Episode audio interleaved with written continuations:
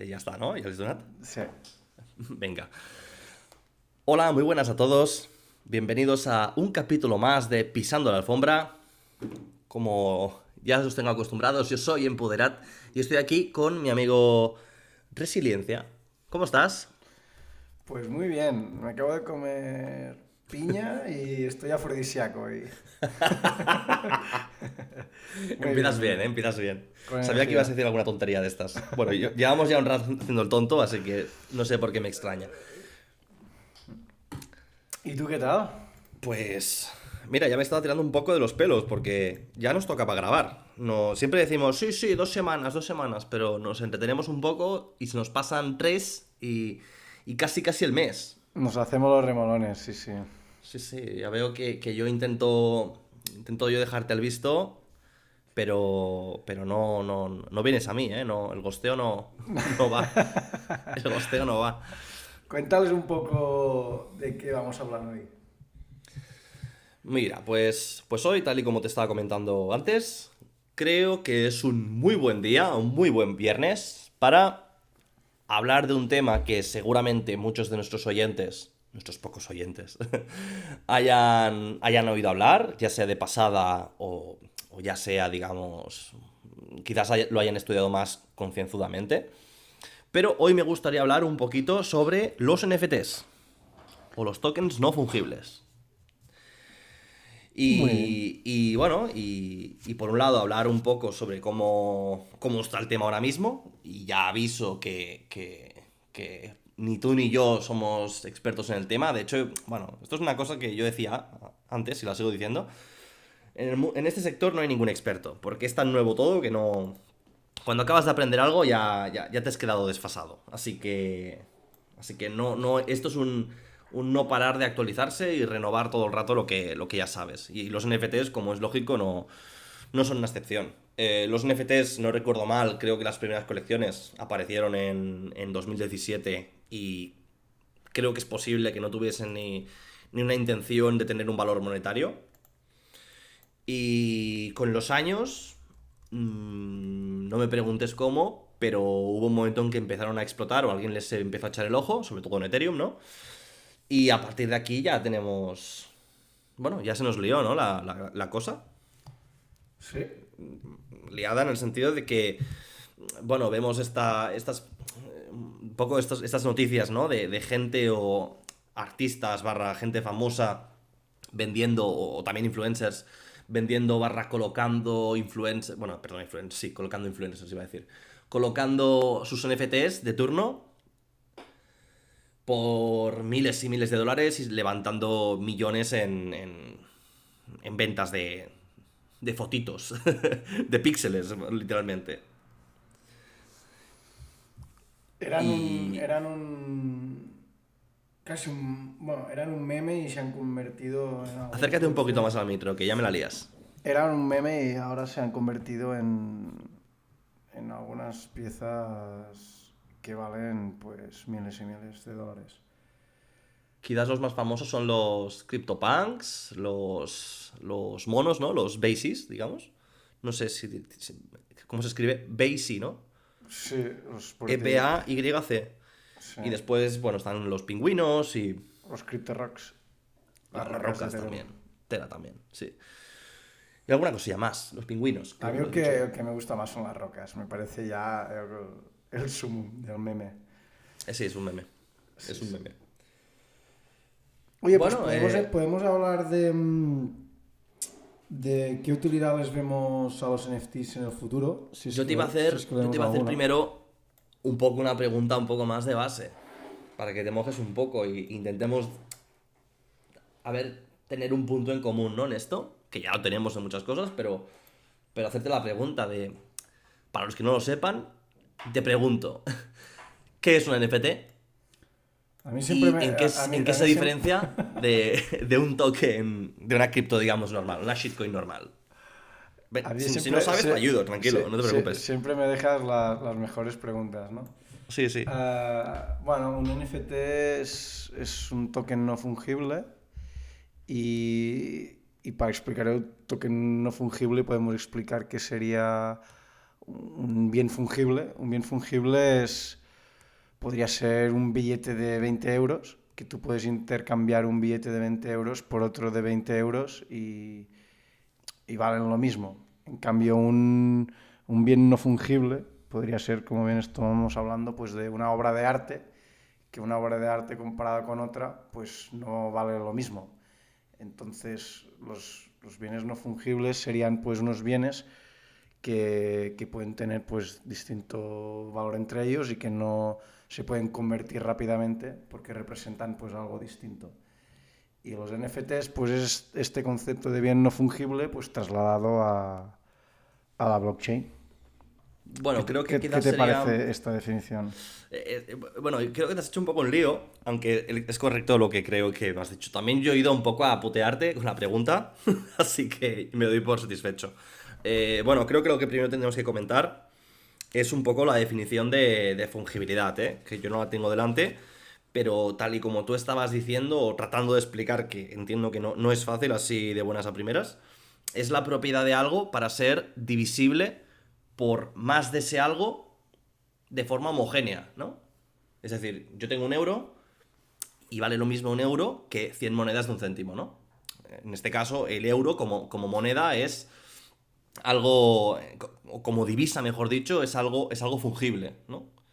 En cambio, algo no fungible es, es algo que, que tú no puedes separar y por lo tanto no tiene esa propiedad de fungibilidad, ¿no? Por ejemplo, una casa, tú no puedes partirla por la mitad, o bueno, normalmente no puedes partirla por la mitad y decir que cada una de esas mitades vale eh, la mitad, la- vale la mitad de lo que vale el conjunto, ¿no? O no puedes separar un cuadro que sea una obra de arte, porque, porque vale, lo que vale es la unidad, no, un trocito de eso, ¿no? Entonces, eh, para mí, bueno, para mí no, eh, para mí un, un- o tal y como yo lo veo, un NFT comparado con cualquier otra criptodivisa es simplemente un token que en sí mismo es único, por un motivo u otro. Entonces, pues bueno, con eso, con esta premisa que es muy tonta y muy simple, aquí ha habido un montón de, de FOMO y de, y un mon- y de, y de- de especulación y de, y de lavado de dinero también, ¿no? Entonces, pues la definición tonta o, o simple es esa. Algo que si lo divides no es igual, ¿no? Es un poco... Guay, ahora, ahora que lo, lo estoy liando yo un poco, ¿eh? No, es, es eso básicamente, no hay que darle más vueltas. A grosso modo tampoco aquí somos un diccionario para tener la, la definición exacta, pero es esto. Básicamente cualquier token Sí, de cualquier, cualquier Vale. cripto ah, lo puedes cambiar por otro igual, en cambio estos tokens pues no, no son comparables con nada más. Y, y esto, pues como bien decíamos, ah, y- Aún está en podemos- una fase muy, sí, muy temprana, muy inicial. Como quien dice, eh, los primeros NFTs tienen apenas 3, 4, 5 años. Y la especulación bestia no ha empezado desde hace dos. Entonces, Mm. eh, es como que mm, si, si el- si en el futuro descubriremos la electricidad, si, si los NFTs son, son en sí la, la energía o la electricidad, aún es- acabamos de descubrir el fuego y estamos aprendiendo que calienta, entre comillas, ¿no? A mí me gusta compararlo un poco como mm, cuando se creó el Internet, pues la gente pues en sus cabezas se podía imaginar el futuro, pero era prácticamente im- imposible o muy difícil, solo reservado para los expertos y muy entendidos, el poder imaginarse pues aplicaciones como Netflix, Netflix eh, Spotify. ¿Qué ibas a decir? no, sé, no sé qué iba a decir. Ah, vale. vale, O- lo siento. Me has pillado ahí. o aplicaciones como Uber Eats, así, para poder comprar comida. Todo esto construido encima de, de- de- de Internet. Pues para mí los NFTs en un futuro sí que ya se puede intuir algunos métodos de uso, pero yo creo que en, en años futuros pues habrá ¿Alguien aplicaciones, reales que, que- que- que ni nos hemos podido imaginar ahora. Podríamos, podríamos repasar am, casos de uso que, que ya estamos viendo ahora en NFTs, es decir, que no son especulaciones, sino que ya son cosas que, que están pasando, como por ejemplo pues el tema de utilizar los NFTs para el arte o... Bueno, el, es, te diría que ese es un poco el más, el más visto, ¿no? Que es el de, mira, me saco una, colección de NFTs y me saco, eh, pues yo qué sé, mil, diez mil o los que sean. Y cada uno de estos NFTs es eh, una, una, imagen pixelada de algo. Y como cada una es diferente, pues por tanto, cada una es un NFT, ¿no? Entonces, a cada una de estas, de, estas imágenes les doy un atributo, por ejemplo, una, una cara de un señor, y eh, a cada una de estas caras de señor le, les doy atributos, atributos distintos. Por ejemplo, a uno le pongo gorro, a otro le pongo sombrero, a otro le pongo gafas, a otro le pongo un anillo en la nariz, etcétera, ¿no? Y la combinación de estos atributos. Entonces, eh, en cada una de estas colecciones hay atributos que son más raros que otros. Y tradicionalmente, pues estos NFTs suelen ser más caros por esta rareza que teóricamente los hacen más escasos. Pero que bueno, que esta escasez es un poco de pega, ¿no? Porque ¿qué, qué te impide a ti sacar otra colección exactamente igual o intentar eh, repetir más de lo mismo eso, ¿no? Mm, al final no deja de ser una cierta forma de especulación que solo tiene sentido cuando, por ejemplo, alguien relevante eh, lo hace y tiene un sentido detrás, ¿no? Por ejemplo, eh, me lo invento, ¿eh? Y es algo de lo que hablaremos después. Imagínate que Leo Messi o cualquier persona un poco famosa saca una colección de NFTs. Y los utiliza, por ejemplo, mira, vamos a poner el ejemplo de Argentina, ¿no? Que ganó el Mundial. Vale, pues imagínate que junto con, el, con ellos ganando el Mundial, sacan una colección de, NF de 1000 NFTs. Vale, pues estos 1000 NFTs son simplemente un NFT conmemorativo que son como, como un cromo digital, un, tal cual. Un, un, coleccionable. Un coleccionable, ¿no? Que es un poco lo que, lo que, como decía, lo que más hemos visto y lo que también, en mi opinión, es un poco más difícil atribuir un precio, un valor, ¿no? Porque, bueno, es que al final hablamos también de gustos, ¿no? Y tiene el valor vale que cada uno que, le quiera dar. Sí, vale lo que cualquiera quiera pagar por ello. Sí, sí, sí, sí. sí. Por hablar de las, de las estafas que, que, hay por ahí sueltas en este, en este sentido, ¿no? Que bueno, que no vamos a entrar, pero... pero uno, bueno. uno, uno, de los casos que, que he estado mirando es uh, utilizando los, los, los NFTs como arte, uh, hay la extrapolación que, que, se puede hacer sobre finanzas descentralizadas. Mucha gente utiliza estos activos, sobre todo los, los más valuosos, los que llevan ya pues, un recorrido, los que llevan más años, en los que el precio puede fluctuar, pero no es improbable de que llegue a valer cero. Perdona, pues, Resi, te, te, alejas del micro. En plan, no, estoy, estoy, estoy, muy cerca, no sé qué pasa. Vale, vale. Voy, pues a, voy a, subir un poco el volumen. Vale, tócalo porque creo que después vamos, tendremos problemas como siempre. ¿Ahora? Ahora yo creo que mejor. Pero vale, es que genial. noto como poco a poco te vas alejando y no, perdón interrumpirte, es, ¿eh? Es, estoy bastante cerca. Vale, um, pues Comentabas he, he usarlos visto, en DeFi. Sí, los utilizan en DeFi pues, para pedir pues, uh, créditos y sabiendo que estos NFTs pues, tienen un valor relativo de X, pues poder pedir una cantidad en porcentaje de ese valor, por ejemplo, un 20 o un 30%, y luego utilizar pues, este crédito pues, para comprar pues, otro tipo de activos. Esto es, el, para mí, el segundo caso más claro después de, del propio caso de crear un NFT como arte o coleccionable en una blockchain. Bueno, pero esto es un poco la... Te diría que es un poco la extensión de la especulación, ¿no? Porque al final eh, un NFT por sí solo tiene que servir para algo más allá de ser un coleccionable. O debería, en mi opinión, ¿no? Si no, por lo menos para mí tiene interés cero, prácticamente. Eh, o me tiene que dar derecho a algo futuro, ¿no? Esto sería, pues, un, un valor añadido. Para mí no es condición 100% obligatoria, pero sí que para mí es, es, más valuoso si te da acceso a algo. Pero no... Yo sí que creo en, que hay valor en los NFTs como solo, solo arte, y, o coleccionables, pero a mí me gustan muchísimo más los NFTs que, tienen pues otro tipo de casos. Es, lo que podemos comentar es también el tema de que, que, me has comentado varias veces, el tema de, de Trabala de ABA, si quieres puedes explicarlo, que a lo mejor mucha gente no sabe qué, qué es.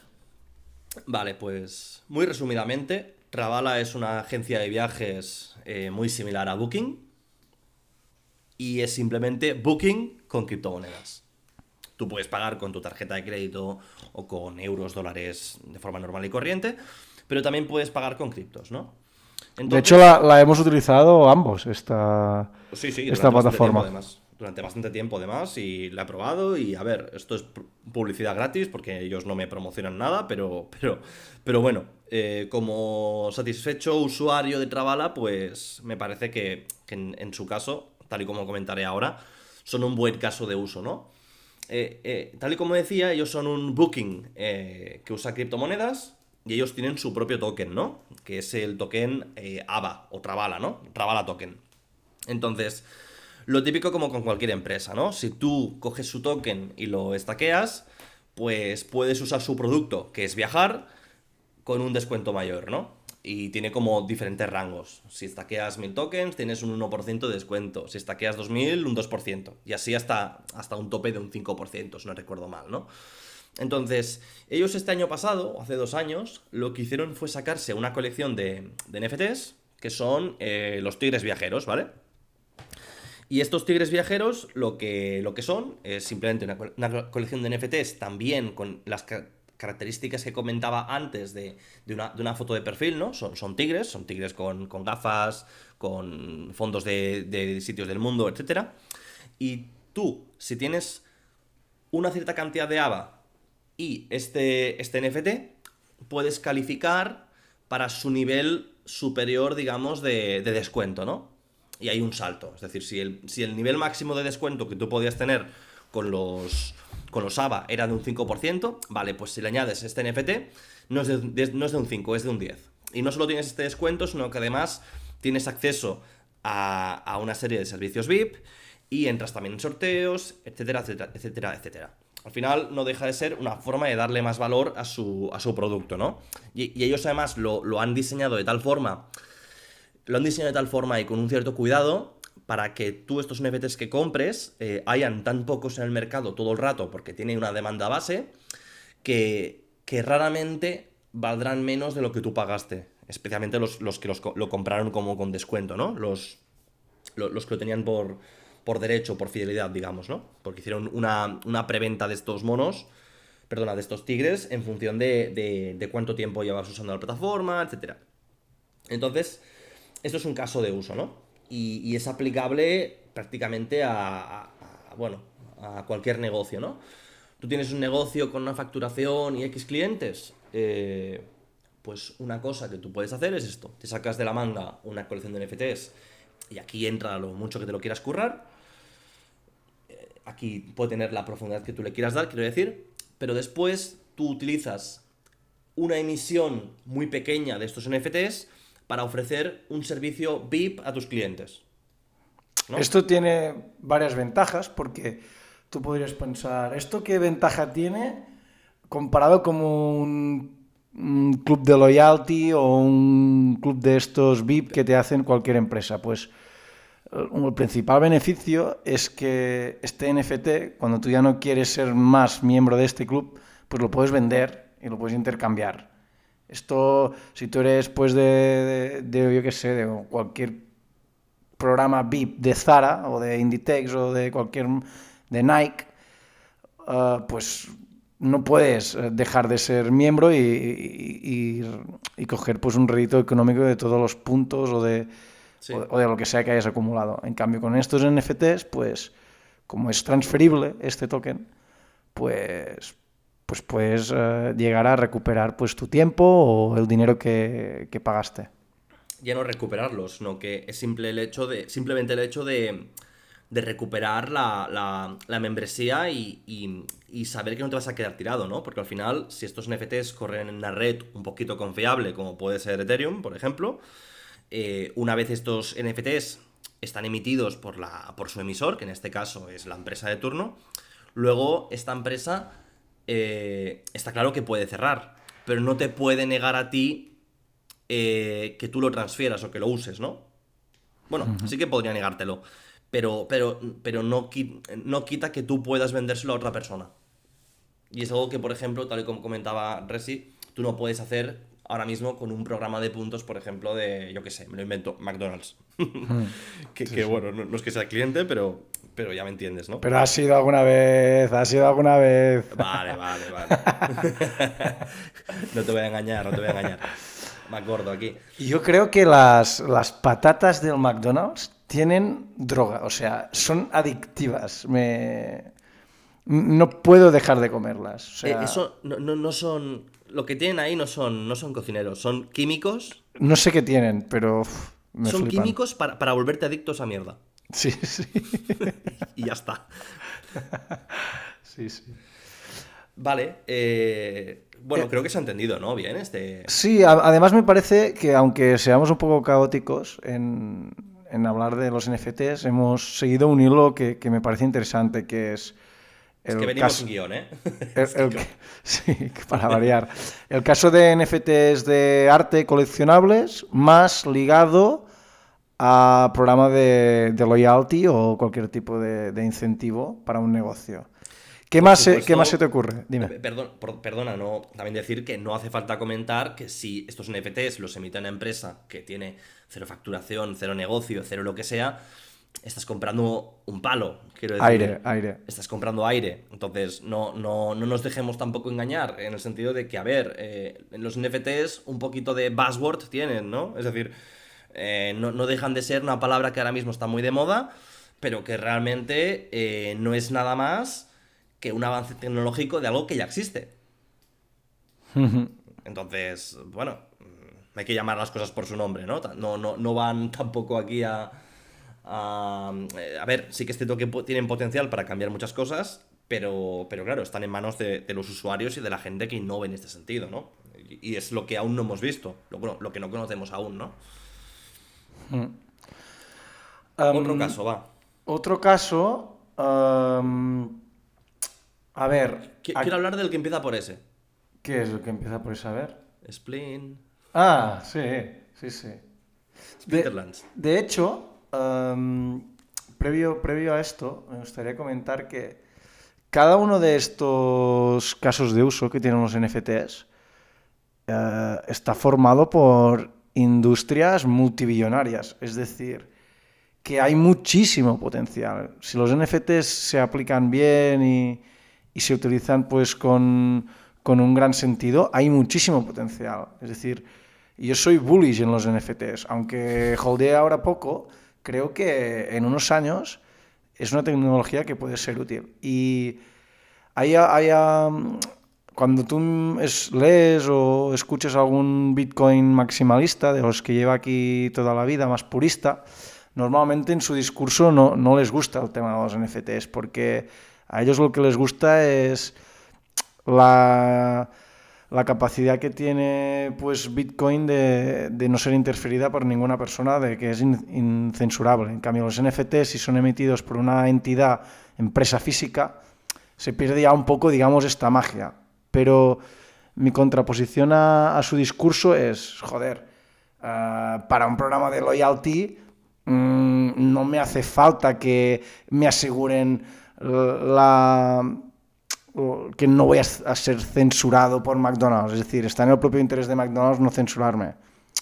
Hay algunos casos de uso en los que ser tan purista pues no, no hace falta.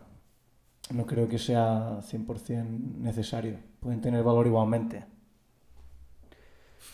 Ya me has abierto el cajón de mierda, ¿eh? Mira que no había pensado en esto aún hoy. Sí, sí, sí, es el cajón de, la mierda, pero... A ver, no es por nada, pero, pero sí, tal y como tú decías, me ha gustado mucho lo que has comentado, que es el hecho de que no todo en la vida necesita, necesita ser descentralizado, ¿no? Y está claro que, como tú has dicho, eh, la, industria de los NFTs es algo que si, si aplicamos un poquito de, flavor, ¿no? Un poquito de, de sabor eh, un poquito de, descentralización en estructuras que ya conocemos, pues está claro que como usuarios, como clientes y también como, como empresarios, podemos ganar mucho. Pero, pero bueno, lo que comentaba antes, que, que hay que ver cómo, de qué forma los aplicamos y quién nos los quiere vender, ¿no? Que es, bueno, es muy importante, ¿no? Va, cuenta, cuenta uno de los temas más gordos de, los NFTs. Bueno, eh, mira, eh, yo este tema no, no, acabo de saber muy bien cómo plantearlo, pero ligando el tema de los NFTs y el del coleccionismo, eh, yo me gustaría decir, me hace, me hace, especial ilusión que a mí de pequeño me gustaba mucho un... Bueno, de pequeño, hace unos años me sigue gustando. Un juego de cartas intercambiables que es el de, el de bueno, Magic, de Gathering, ¿no? Y... Eh, bueno, eh, todo el mundo, todo jugador de Magic sabe que, existe una, industria detrás de, compra y venta y que, bueno, al final eh, hablamos de cartones que se comercian por, en algunos casos, cientos de euros o miles de euros, ¿no? especialmente las, colecciones más antiguas, ¿no? Entonces, eh, alguien, o ya hay varios grupos de desarrolladores en el entorno cripto en general, en varios sitios distintos, que han tenido un poco esta idea, o que son exjugadores de Magic, o que son directamente jugadores de Magic, y que han intentado crear eh, modelos de negocio basados en, un juego de cartas que tú juegas por el móvil o por internet, tipo Hearthstone, por ejemplo, pero haciendo que cada una de estas cartas sea un NFT y que tú los, los puedas poseer, con todas las consecuencias que eso implica. Por ejemplo, eh, la primera consecuencia directa es que cada uno de estos NFTs, obviamente, está en formato digital. Por lo que tú esas cartas ya no las pierdes, ya no se desgastan. Es, un gran qué, ¿no? Que, bueno, si tú tienes las cartas en físico, pues obviamente las has de conservar, tienes todo el tema fundas, etcétera, ¿no? Pero después tienes todas las ventajas de que eso que tú tienes que es digital lo puedes usar como si fuese físico y lo, se lo puedes dar a otro jugador, por ejemplo, sin necesidad de que te autorice eh, la empresa que los emite, ¿no? O los puedes intercambiar, o los, por intercambiar quiero decir, pues los puedes vender. Es decir, todos estos NFTs tienen un valor monetario que, bueno, en algunos casos, la mayoría son, hablamos de céntimos, o microcéntimos, pero que hay casos que son dólares, decenas de dólares o cientos de dólares, ¿no? Y esto ya existe y, y está activo en, en Splinterlands. Y después, otra cosa que cuando yo lo descubrí a mí me, voló la cabeza es eh, el que tú puedas ser un jugador de, esta, de este juego de cartas o de este Hearthstone, ¿no?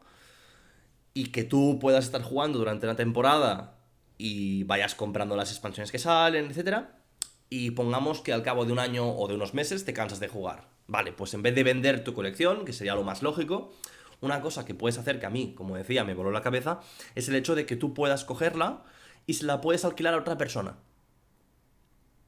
Y que esa persona te pague diariamente un alquiler por tus cartas. Sin tener miedo de que se quede con tu colección. Exacto, que tú siempre puedas, eh, que tú en todo momento tengas el control de tus cartas y que simplemente las tengas alquiladas o delegadas a otra persona. Y que en el momento en que esta persona no te no te pague lo que toca, pues tú le puedes retirar el control o el uso de esas cartas, ¿no?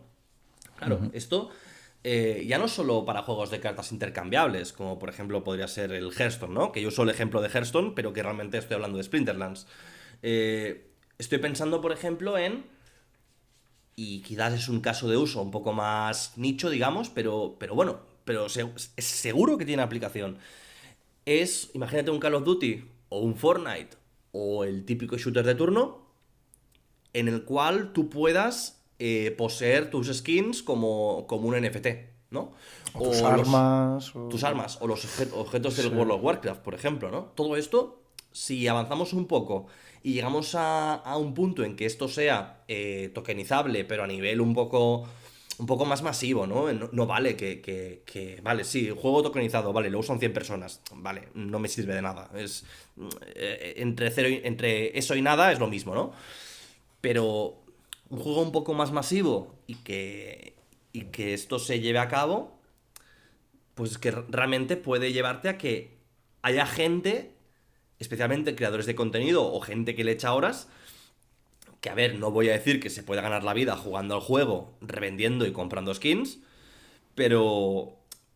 Pero lo que decía antes, de cero a algo, hay un gran paso, ¿no? Y el hecho de que tú puedas tener una skin de un juego que sea única, exclusiva, y que, y que después tú puedas revenderla, pues ya es un ya es un incentivo que a día de hoy ya se nos hace muy impensable, ¿no? Te diré más. Imagínate una persona famosa que hace una, una, proeza en uno de estos juegos, pues como hay trazabilidad, ese NFT en concreto podría valer miles y miles de euros por el simple hecho de que lo haya poseído una persona X. Exacto. Además, una de las, una de las cosas que, que se infravalora mucho y que a mí me gusta del tema de los NFT, NFTs en gaming es una cosa que, creo que tiene un potencial terrible, que es, por ejemplo, pongamos el caso de cualquier juego en el que haya un marketplace, un market, dentro del mismo para intercambiar uh, objetos. Uh, la propia empresa creadora del juego pues puede poner una comisión allí y de cada trade, de cada intercambio, pues quedarse una comisión y ganar dinero. Que de hecho lo que se trata aquí para las empresas es de ganar dinero. Pongamos que le pone un, un 1% de cada intercambio. Si esto está construido en una blockchain pública a través de NFTs, permite a cualquier tercero construir un marketplace distinto con una comisión distinta que haga un poco, pues digamos, la competencia al marketplace original.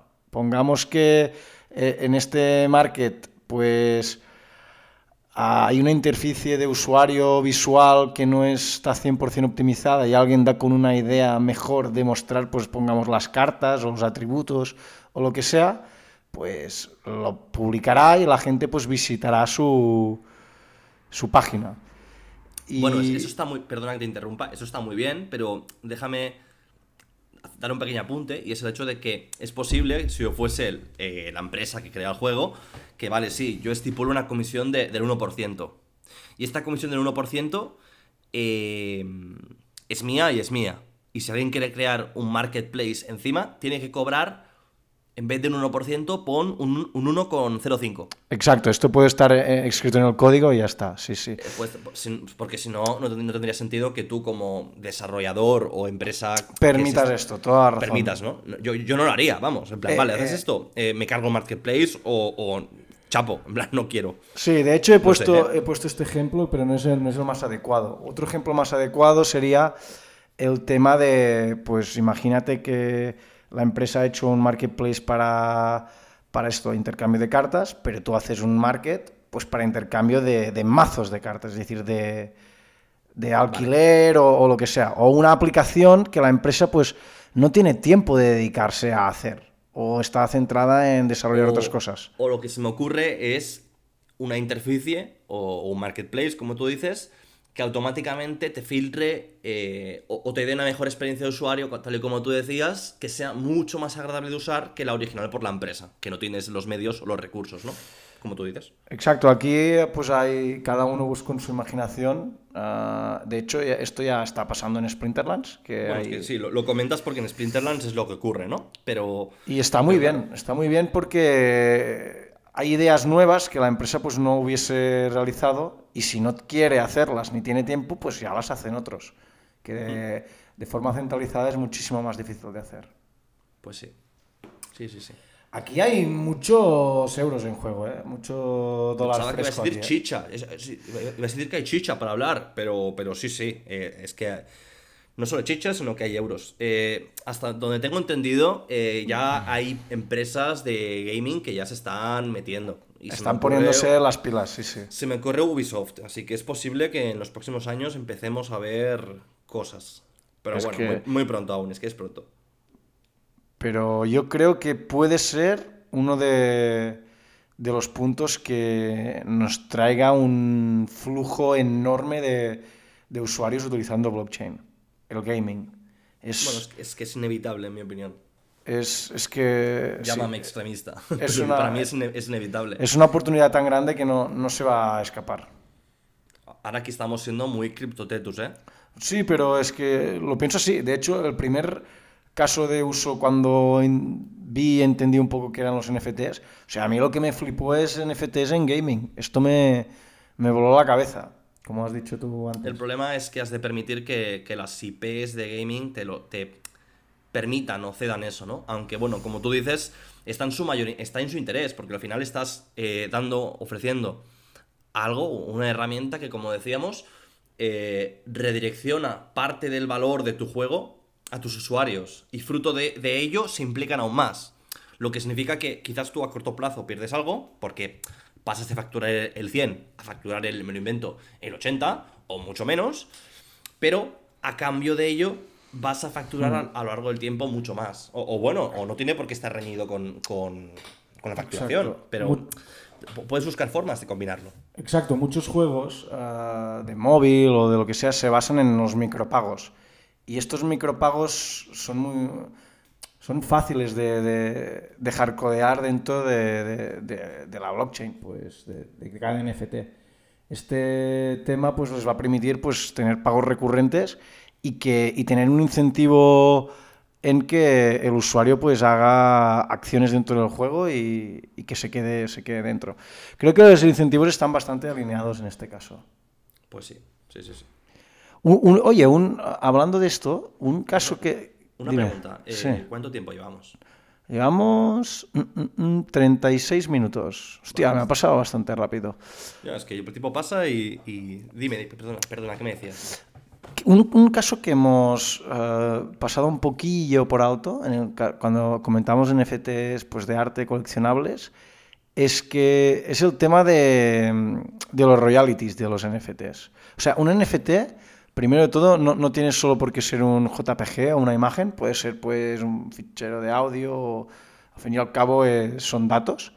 Sí. Pero el tema de que tú puedas poner pues en el código que, que cada intercambio de este NFT pues dé un X% a la wallet que lo creó, esto permitiría a los artistas que cada vez que se vende o revende su obra, pues cobrasen pues un, un porcentaje. Esto también me, me parece muy, muy interesante. Cierto. Eh, no, no sé si lo has explicado bien o si se ha quedado del todo claro, pero lo- a lo que se refiere mm, Residencia en, en esto es que cuando tú creas una colección de NFTs y pongamos que tú creas mil NFTs y los pones a la venta y te los compran, eh, no solo ganas cuando los vendes la primera vez, sino que tú puedes hardcodear en, en esa colección que siempre que un NFT cambie de manos, y obviamente cambie de manos eh, más allá de la primera vez que los vendes, eh, puedas establecer que un pequeño porcentaje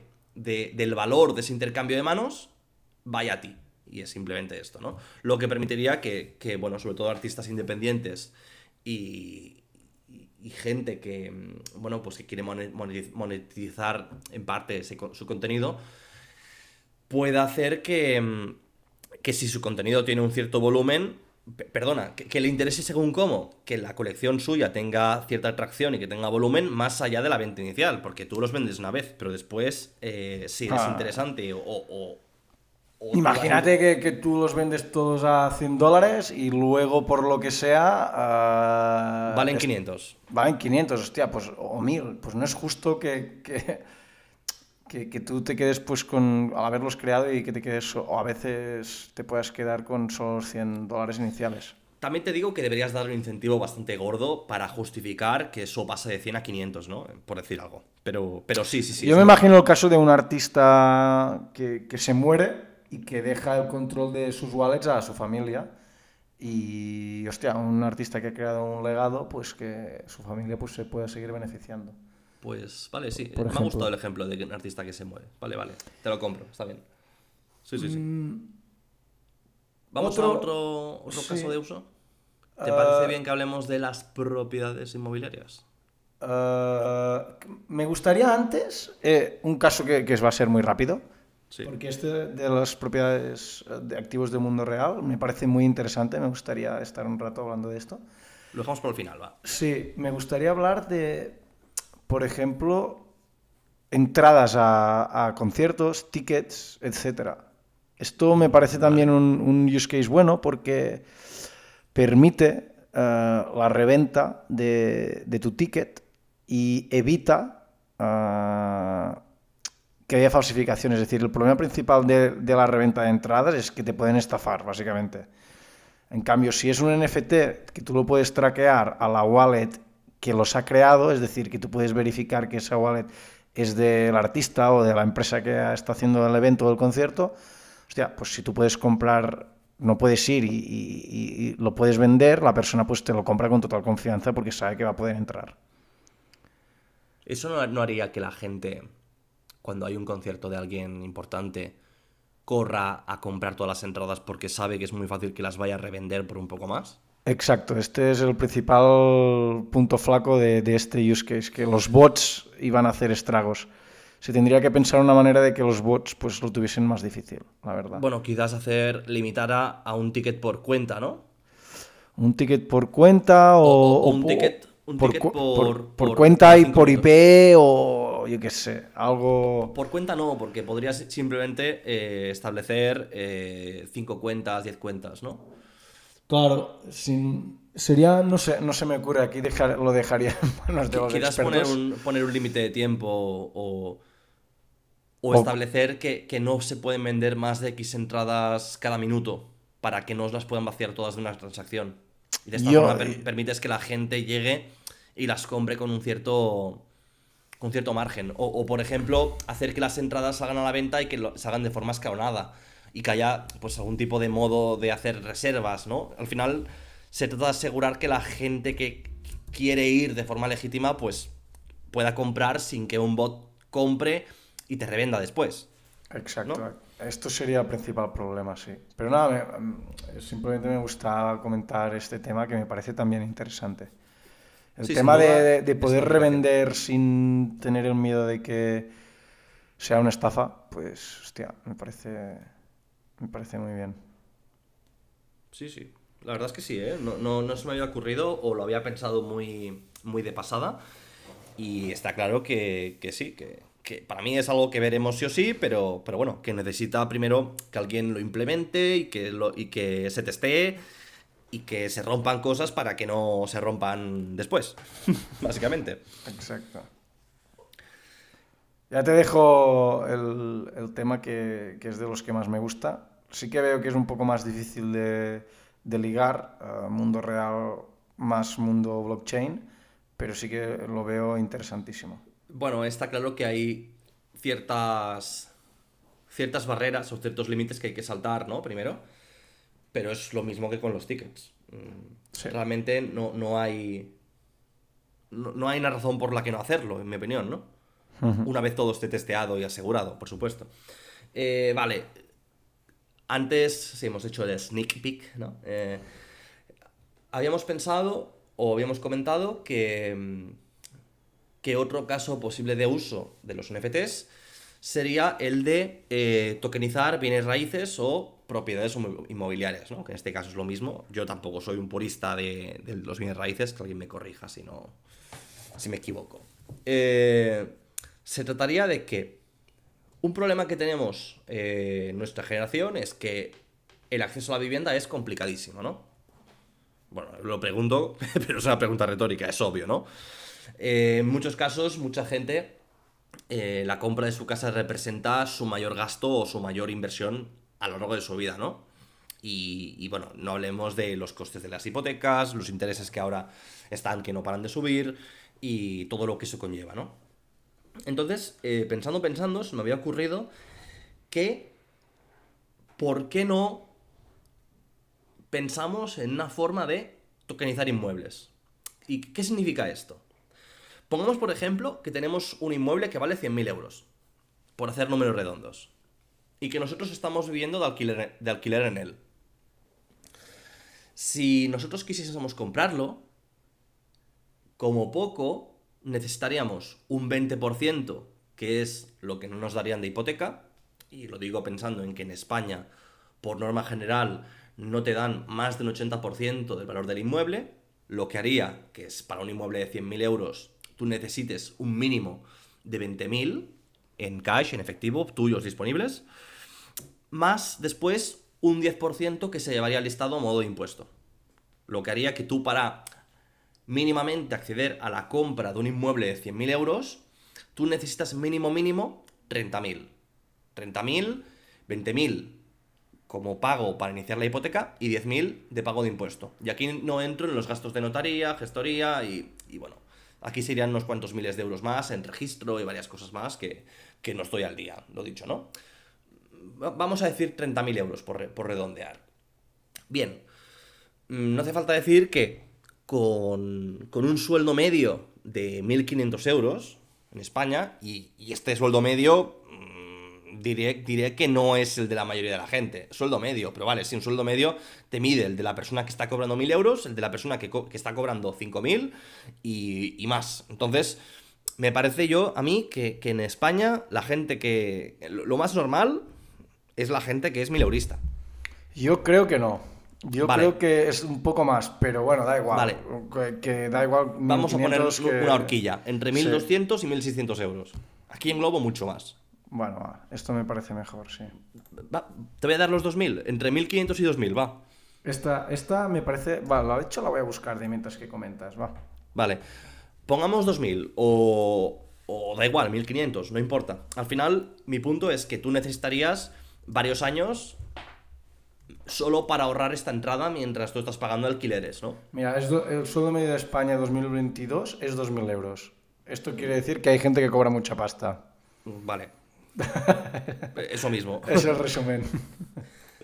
Vale, pues no hace falta decir que con un sueldo promedio más Eh, lo ojo, que pasa... ojo, ojo. Esto es salario bruto. Vale. Ah, Es aquí que está claro. el tema. ¿Cuánto te sobra? Claro. ¿Cuánto es limpio de eso? Ah, ya te diré. Resi, no importa. Si quieres, Sí. dímelo después. Pero el punto está en que es muy difícil ahorrar para la entrada de una vivienda. Sí. Es el, es el punto que, que- que por el cual me estoy enrollando un montón, pero, pero bueno, Sí, es que quiero justificarlo simplemente, ¿no? Volviendo al tema de los NFTs.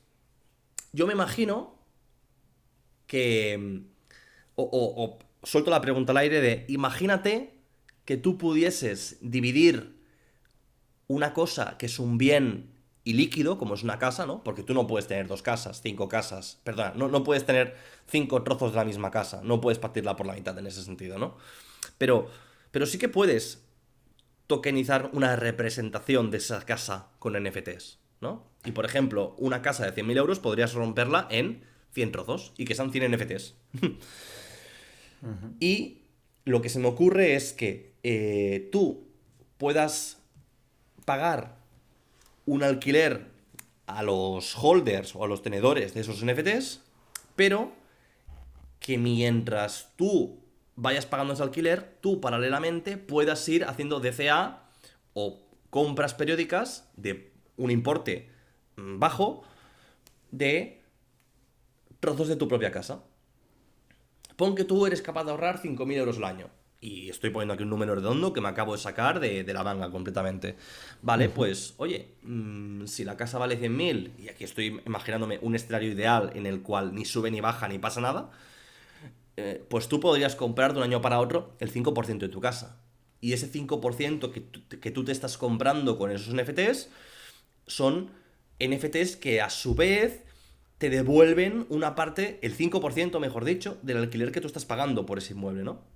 Y aquí está claro que tienen que haber eh, más conciertos económicos o más eh, convenios para decidir, por ejemplo, eh, si hay 100 NFTs de la misma casa, ¿cuántos NFTs mínimos necesitarías para poder eh, tener control absoluto de tu casa? Valdría con el 51%, eh, pero bueno, esto ya es otro tema. Al final lo que quiero decir es que tú podrías un activo o algo que tradicionalmente es ilíquido y que es muy difícil de, de- comprar de una sola vez, lo podrías dividir en trozos muy pequeños para que tú puedas ir comprando progresivamente tu inmueble mientras eh, sigues viviendo de alquiler, por ejemplo, ¿no? Y no solo eso, sino que podrías alquiler pequeñas partes de otros inmuebles, si, es que te interesan, ¿no?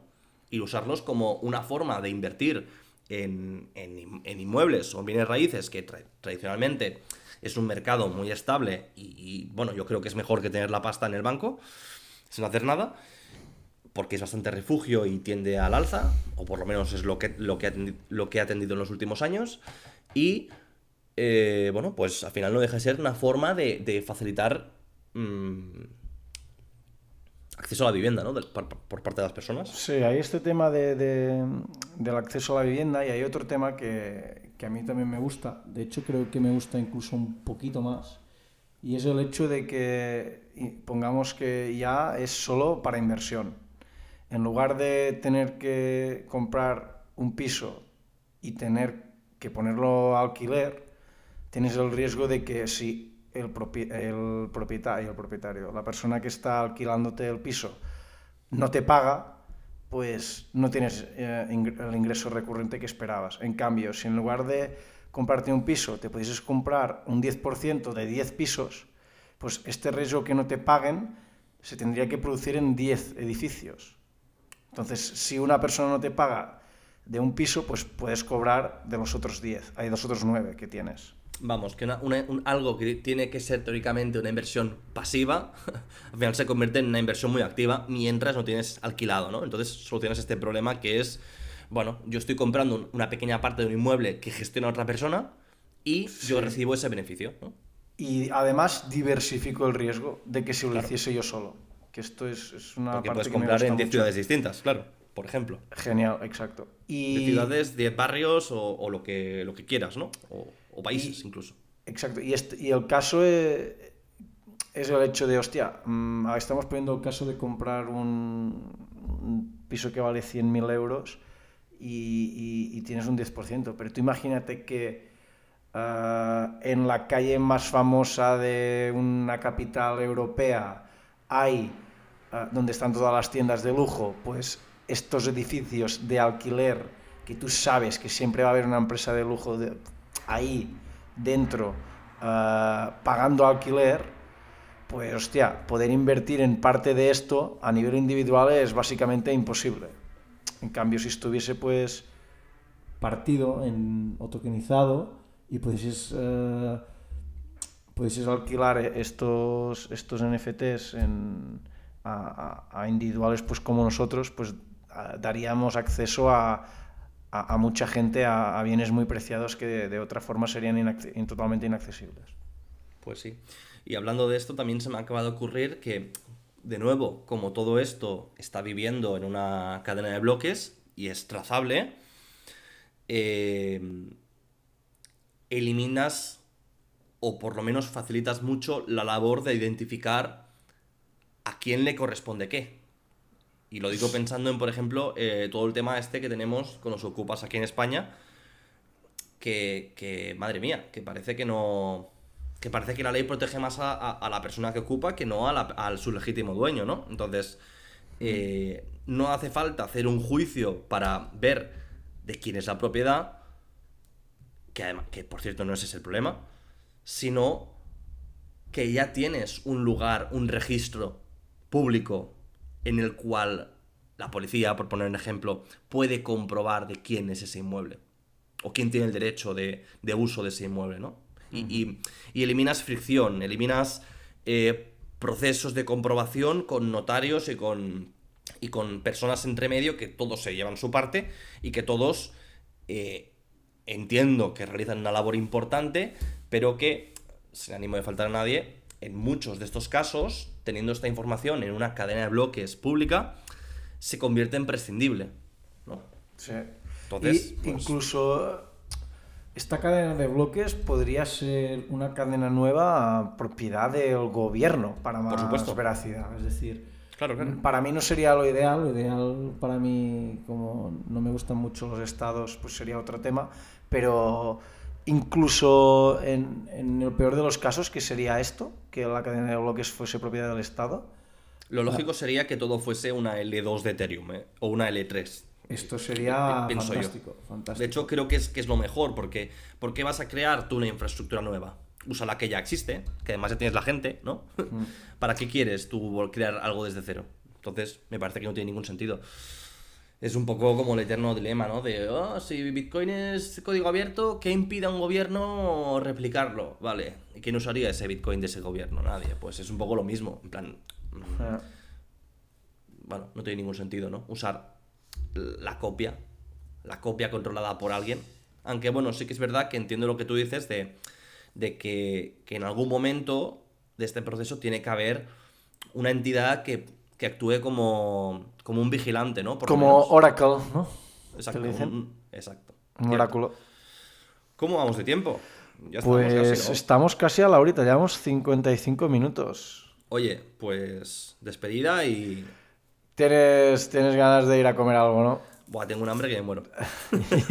yo también, yo también te voy a decir lo No, mismo. pero, pero también, escucha, en lo que hacemos la despedida tal, llegamos a la hora y yo creo que ya es el, es el sweet spot, ¿no? En plan, Sí, no- hora yo creo es que no- fantástico. pa- pasarnos mucho más de una hora es que ya hace que tengas que escuchar el pot en varios fascículos y, y con perdón, a ver, la gente, no sé, eh, va a pensar que qué coñazo, ¿no?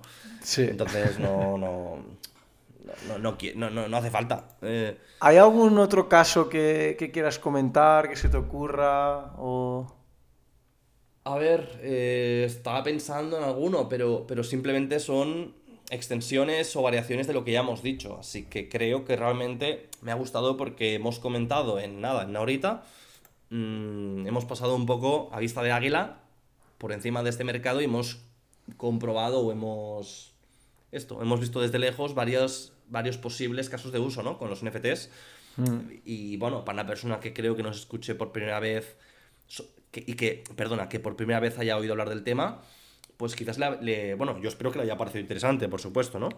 Para mí lo es muchísimo. sí. Pero el problema de esto, como, como, y es un problema común de esta industria, es que todo lo nuevo se tacha de, de estafa, entre otras cosas, porque en, en la mayoría de casos es, es algo incomprendido, ¿no? Y, y creo que, que a veces, si quitamos el ruido y, y vemos un poco la, la imagen de fondo, eh, quizás nos puede interesar más o menos, pero lo que sí es cierto es que, es que creo que tenemos mucho que aprender, y eso, eh, eso tiene mucho valor. Sí, sí. ¿Y tú? Yo no, más que nada, comentar para la gente, si no, si no están muy al caso de estos temas, que sepan que pues los NFTs, pues hay muchas eh, blockchains que los tienen y de hecho el mes pasado se crearon los ordinals en Bitcoin, que básicamente han llegado los NFTs a Bitcoin. Y Para, para Inri de muchos maxis. Exacto, esto ha desencadenado pues un poco de guerra interna porque muchos maxis no les gusta muchísimo esta idea, la idea de ensuciar la cadena de bloques con datos innecesarios para ellos. Y hay un poco este dilema. Es un tema bastante nuevo. Si no me equivoco, los ordinals se crearon en en enero, mes pasado, y veremos cómo evoluciona. Yo de a mí- momento a mí me lo- lo veo desde la barrera. A mí me parece muy interesante, pero no por el tema de querer, querer uno o no, sino por el hecho de que, primero, que en este caso creo que hay muchos maximalistas que tienen que replantearse un poco su discurso, en el sentido de que, oye, mm, ¿quién eres tú para decidir la información que coloca en el bloque otra persona usando su, su, su, su- su- su, digamos, poder de computación? Es decir, Y si la pagando cadena de fees, bloques. y pagando exacto, fees. exacto. Si la cadena de bloques acepta ese bloque como válido, ¿quién eres tú para decir que no? ¿No es muy hipócrita pensarlo así? Sí, su discurso más bien va relacionado al tema de que se está ocupando espacio inneces- innecesario y, y que Bueno, mejor. Haremos los mineros más rentables. Ya está. y ocupar este espacio innecesario para transacciones que, que no son, digamos, intercambio de, de valor monetario en sí, puede hacer que suban las fees, etcétera. Y, no, Bueno, y, a- pero- y pero- aparte, pues que, que la cadena se haga pues más gra- grande, más rápido. Pero escúchame una cosa. Los ordinals, si hasta donde yo sé, eh, son simplemente eh, un SAT, Una inscripción dentro de un SAT, sí. una inscripción dentro de un SAT. Vale, pensaba que era una, una Incluso- termina- una terminación concreta. No, es- a mí lo que me gusta es decir que ahora un Satoshi ya no vale un Satoshi, vale un Satoshi más lo que hay dentro del Satoshi. De hecho, Han- Yo aquí, me- aquí me pierdo, no, no- lo siento, no, yo, yo ahí no estoy, ¿eh? No. de- dentro de cada Satoshi pues puede haber este- esta información, que es, eh, que es lo, que, lo que están grabando dentro. Incluso se han grabado ah, video- videojuegos de pocos megas dentro de... El Doom. El Doom, sí, sí. El Doom. Sí, sí. Eh, Lo, lo corre todo, ¿eh? El Doom. El Doom es... To- Todo corre Doom, mejor dicho. Pues hostia, ahora habrá, habrá que andarse con ojo que, que haya ah, mirando a ver qué hay dentro de cada Satoshi. No, es broma. Veremos cómo evoluciona esto. Creo que hubo un poco de hype al inicio y veremos cómo, cómo va. Bueno, mi opinión es que eh, la cadena de bloques de Bitcoin eh, sirve para lo que sirve. Yo mientras no se rompa ni, ni la ensucien a, a niveles que la hagan pues in- inutilizable, eh, creo que uno de los riesgos que hay es hacer que vaya peor la Lightning Network. Mm, Mm, si esto no pasase, no me gustaría, pero no, no sé mucho a nivel técnico eh, qué fácil es que llegue a pasar. Da, da para otro pod esto, ¿eh? Sí. Pero, pero, pero es que es muy es que es complejo y aparte, no sé tú, pero yo no, yo no domino, ¿eh? De, de este tema. No, yo tampoco. He mirado esta semana un poquito porque me parecía interesante, pero no... Lo que sí que, mira, antes de, de- de cerrar, hubo como un... He visto que había como un mini proyecto, hubo en 2010, que se llamaba, mm, creo que se llamaba BitDNS, que proponía pues como la idea de, incorporar como un nombre de dominio a Bitcoin, pero Satoshi, el propio Satoshi comentó que era una mala idea, estaba un poco en contra y se quedó un poco desestimado. No sé exactamente la relación que tiene este BitDNS con, exactamente con Ordinals, pero me imagino que eres, iba un poco relacionado con la idea de, de- de rellenar datos, otro tipo de datos dentro de cada bloque, que el propio Satoshi pues no lo veía muy bien. Entiendo que por esto los Maxis también están un poco mm, a disgusto con este tema de los Ordinals. Vuelvo a decir que si alguien paga la fee y, y ese Sí. bloque cu- cumple con las, con las reglas del consenso, Ja. mm, ya está. No, no, Sí, sí, estoy, de, est- nadie. est- estoy de acuerdo, estoy de acuerdo. Veremos cómo, cómo evoluciona, tengo mucha curiosidad de verlo.